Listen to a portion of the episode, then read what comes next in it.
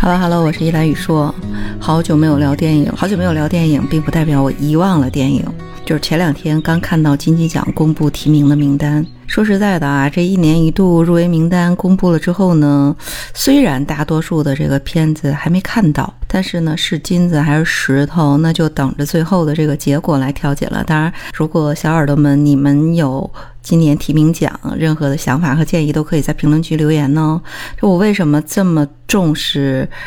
呃，金鸡百花奖就是因为它是中国大陆目前为止最专业、最具权威的电影评奖活动之一。有很多小伙伴可能觉得奥斯卡就代表了电影界的至高的荣誉，其实它是美国电影艺术与科学学院主办的电影类的这个奖项，那本质上还是美国本土的一个学院的奖。嗯，当然，更多的严肃的奖项，比如说。呃，戛纳电影节呀，比如说威尼斯电影节呀，就很多很多的这个 A 类的这个奖项都是 OK 的。但是国内的金鸡的百花电影节，那简直就是电影界一年一度的盛大的节日，包括有电影评奖的颁奖啊，呃，中外新片的展览呐，包括学术讨论呐，包括电影市场、文艺演出交流一系列的这个大型的文化活动。嗯，我觉得就是所有的。喜欢电影的这个爱好者，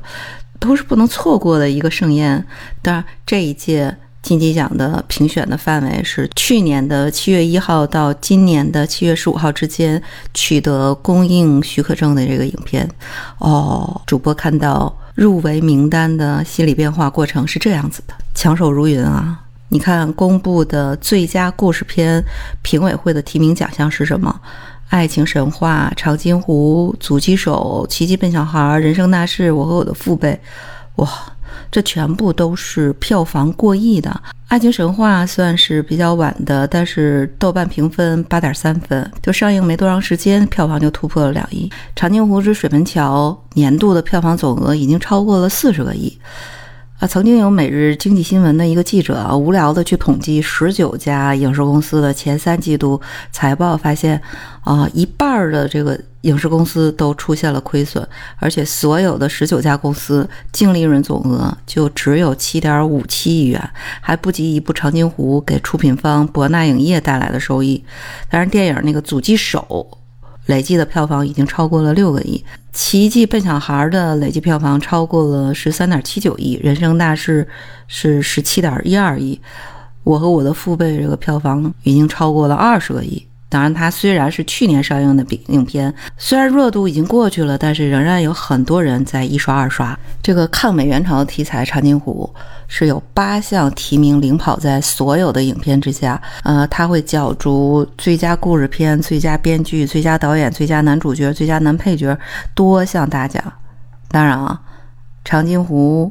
《战狼二》这个里边的主角吴京。那肯定也是最佳男主角的有力的竞争者之一。这个提名奖名单一出来，所有的各方就开始比拼实力了。什么湖北出品呐，上海出品呐，长影出品呐，反正所有的各方都努力的给自己赚吆喝。最逗的是，湖北出品的那部《爱情神话》拍的居然是上海方言的片子。《爱情神话》呢是湖北麦特影业领衔出品的，它得到了七项提名，这是。最近这么多年，国内影坛罕见的一部引发全民热议的沪语电影作品，这个对中年上海的这个中年人的爱情的细致描写，一出马就成了2022年末的大银幕的黑马。那因为啊，它是湖北影视公司出品的，而且是诚挚宣发，所以它获得了呃去年的湖北省省级电影专项资金的这个辅助。一般提到上海这个词儿，就会想起那个所谓的精致婉约的海派文化。当然啊，这个历史上的海派文化的这个电影也是非常非常多的。但仔细仔细回忆起来，就上一部好像。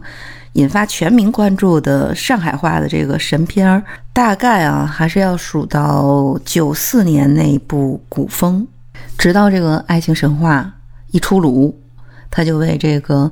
传统的海派文化找到了现代的都市表达，而且呢，它里边有非常非常多的这个实力演员加盟，这两这里边有两个人。一个是徐峥，一个是周野芒，这俩是上海戏剧学院的师兄弟儿，一个是演老白，一个是演老乌。嗯，现实生活当中他们是师兄弟儿，然后在剧里边又演哥俩好，所以他们又分别提名了最佳男主角和最佳男配角奖。徐峥当时接受记者的采访的时候就说：“所谓中年人的生活剧，它不是什么轰轰烈烈的爱情，也不是里面有多大的戏剧性，但是它包含了生活当中的点点滴滴，它琐碎，非常的接地气，也非常的具有质感。”而那个周野芒就说：“《爱情神话》这次找演员，先决条件是会讲上海话的上海演员，以女性为主啊。”所以男一号这老白身边左邻右舍总得有人来帮衬一下，所以我演了那个老乌。当然，同样获得七项提名的还有电影《人生大事》，这个也是武汉星光线文化公司参与出品的。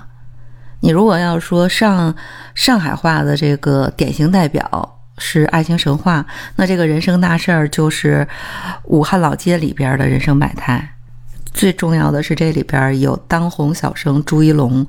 嗯，他参与出演了这部影片，而且这里边地道的弯拐子的武汉话，就让人心目当中从从心里就颠覆了他以往在《知否》里边留下的小公爷的这种奶油小生的这个形象，所以他也获得了最佳男演员的提名。所有的这个提名的最佳影片里边，其实跟。人生大事里边题材比较相近的，还有一个上海出品的电影叫《奇迹笨小孩》，这个是春节档最受欢迎的影片之一。当时春节档的时候呢，它是以现实主义题材首次入驻春节档，而且获得了超过十亿的票房的这样的一个成绩。这个片子的导演曾经说，电影立意就是想去反映大城市组队打拼生活的这个奋斗者。而且他说，上海是高速发展最前沿的城市，城市的发展永远离不开每个普通人的努力，每个人都在为城市注入活力，每一种努力都值得被尊重和赞赏。真正的奇迹是在人生当中找到幸福。当然，这个导演呢？他拍的第一部神片儿就是《我不是药神》，当时那个《我不是药神》这个片子对社会底层人员的这个关注获得了一致的好评。当然，第二部这个长片《奇迹笨小孩》也是反映二零一三年当时的深圳，呃，一个二十岁的青年在母亲过世之后独自去抚养有一个先天心脏病的妹妹。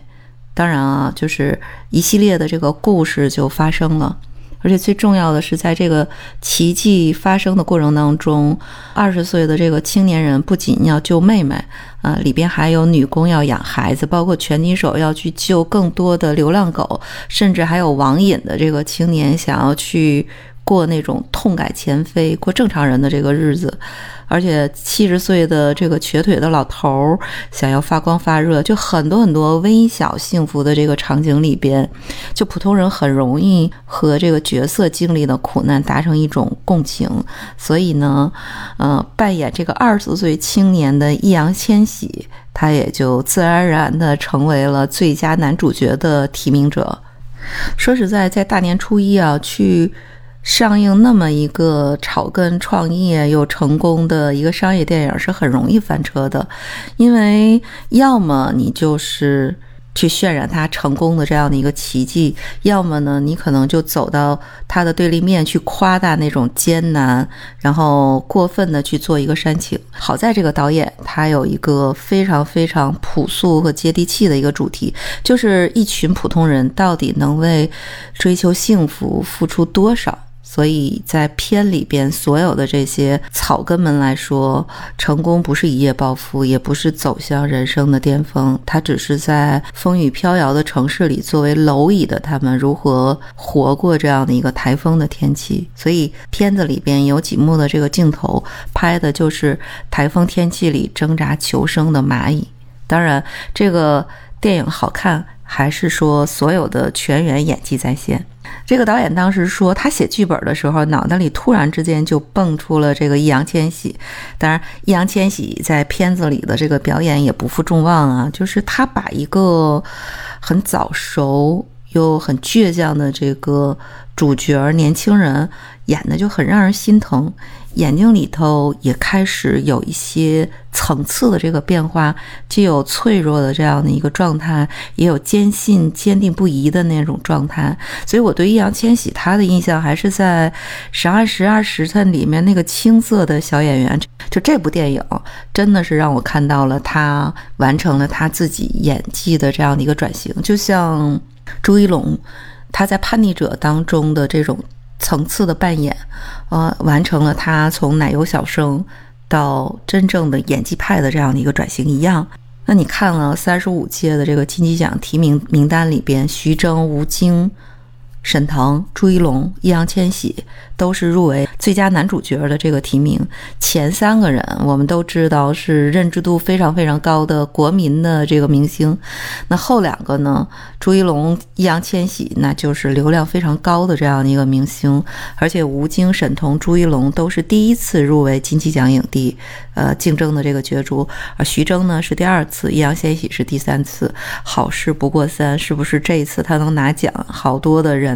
嗯，好多的粉丝都在关注他们俩之间的这样的一个竞争的关系。但是不管啊，之前入围过几次影帝，现在你都是站在同一个起跑线上，啊，有网评说啊，朱一龙终于和易烊千玺平起平坐了。那其实啊，这个朱一龙一九八八年生的，易烊千玺是两千年生的，而且易烊千玺他的那个团队组合爆红的时间比朱一龙早得多。那在这个。呃，流量这个层面上来讲，朱一龙其实是易烊千玺的追赶者，而易烊千玺真的是转型拍电影最成功的流量明星，所以很多流量明星都在追赶他。但是你看，朱一龙是，呃，凭着这个人生大事儿入围金鸡奖的影帝的，这个票房已经达到了十七个亿。易烊千玺虽然在《长津湖》《长津湖的水门桥》里边都有这个演的这个角色，呃，但是除了这两部主流的这个影片之外，他主演的这个影片没有一部票房是超过朱一龙演的《人生大事》的十七个亿的。那这样子的话，看《长津湖》《长津湖水门桥》票房高，其实跟易烊千玺没啥大关系。那从这个层面上来讲，演员单扛票房的这个能力，呃，去比拼的话，朱一龙其实是比易烊千玺的能力更高的。因为《人生大事》它其实就是一个小成本的制作的这个剧情片，能获得那么高的票房，跟演员的这个演技肯定是分不开的。呃，而且你看，朱一龙和易烊千玺，他年龄差了十二岁，差了一轮，所以竞争呢也不是很大。同一个角色要是适合易烊千玺演，我觉得就不太适合朱一龙。那呃，现在看啊，双方的粉丝还是很和谐的。呃，如果易烊千玺能够凭《奇迹笨小孩》这个片子去入围今年的金鸡奖影帝，那这个片子和人生大事实在实在。题材有点太雷同了，所以我个人的猜测是，我猜啊，朱一龙和易烊千玺今年获得这个影帝的可能性都不太大，但我猜是应该在吴京和沈腾之间两个人找一个，因为徐峥嘛，我们都知道一个客观的因素，可能有一些不太好的这个新闻跟着他，那这样子的话呢，嗯，大致吴京如果获奖的话，我觉得基本上是没有悬念的，因为他本身拍摄的这个影片和他自自己扮演的这样的一个角色，之前都获过奖嘛？但假如说沈腾能够获奖的话，那简直就是一匹黑马了。但是呢，嗯，我不知道为什么《独行月球》它没有进入获奖影片的候选名单，可能是他拿到这个许可证的时间超过了规定的这个时限。但《独行月球》确实确实是今年整体票房排名第二的一匹大黑马，《独行月球》已经马上下线了，它的票房市值达到了三十一个亿，仅。次于《长津湖之水门桥》，而且呢，它打的是一部工业化水准制作很高的科幻加喜剧的这样的一个影片，也是呃沈腾和嗯玛丽这个打造的一个新的合作的这样的一个合体的科技大片儿。当然，我们很多人其实跑到这个影院里边看，都是。嗯，去看他的这个喜剧，但的确这个里边啊，还是有一些细节，我觉得沈腾有一些变化。就是，嗯，我记得他印象里边有三次这个流泪。第一个就是当他突然之间发现自己被一个人丢在月球上的时候，那个时候哭真的是一种绝望到了一种极致的那种哭，那种绝望，嗯。当然，他就开始了自暴自弃嘛。然后第二次他哭的时候，是发现地球上那个工作人员给他发送微光信号的时候啊，那个时候哭简直就是说从绝望到希望那种，嗯，高兴到极致的那种哭。当然，哭过之后可能。啊，又恢复了那种喜剧的效果。然后第三次流泪的时候，是在那个宇宙之锤和陨石相撞的那种瞬间。那一个瞬间，他想到了他的指挥长。那个时候的哭是一种遗憾到了极致的那种哭。所以这三次爆哭的这个沈腾，让我感到他可能。